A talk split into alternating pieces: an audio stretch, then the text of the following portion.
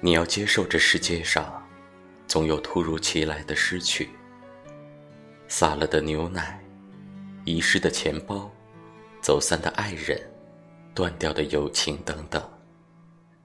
当你做什么都于事无补的时候，唯一能做的就是努力让自己过得好一点。丢都丢了，就别再哭了。你看，这个孩子好懂事啊。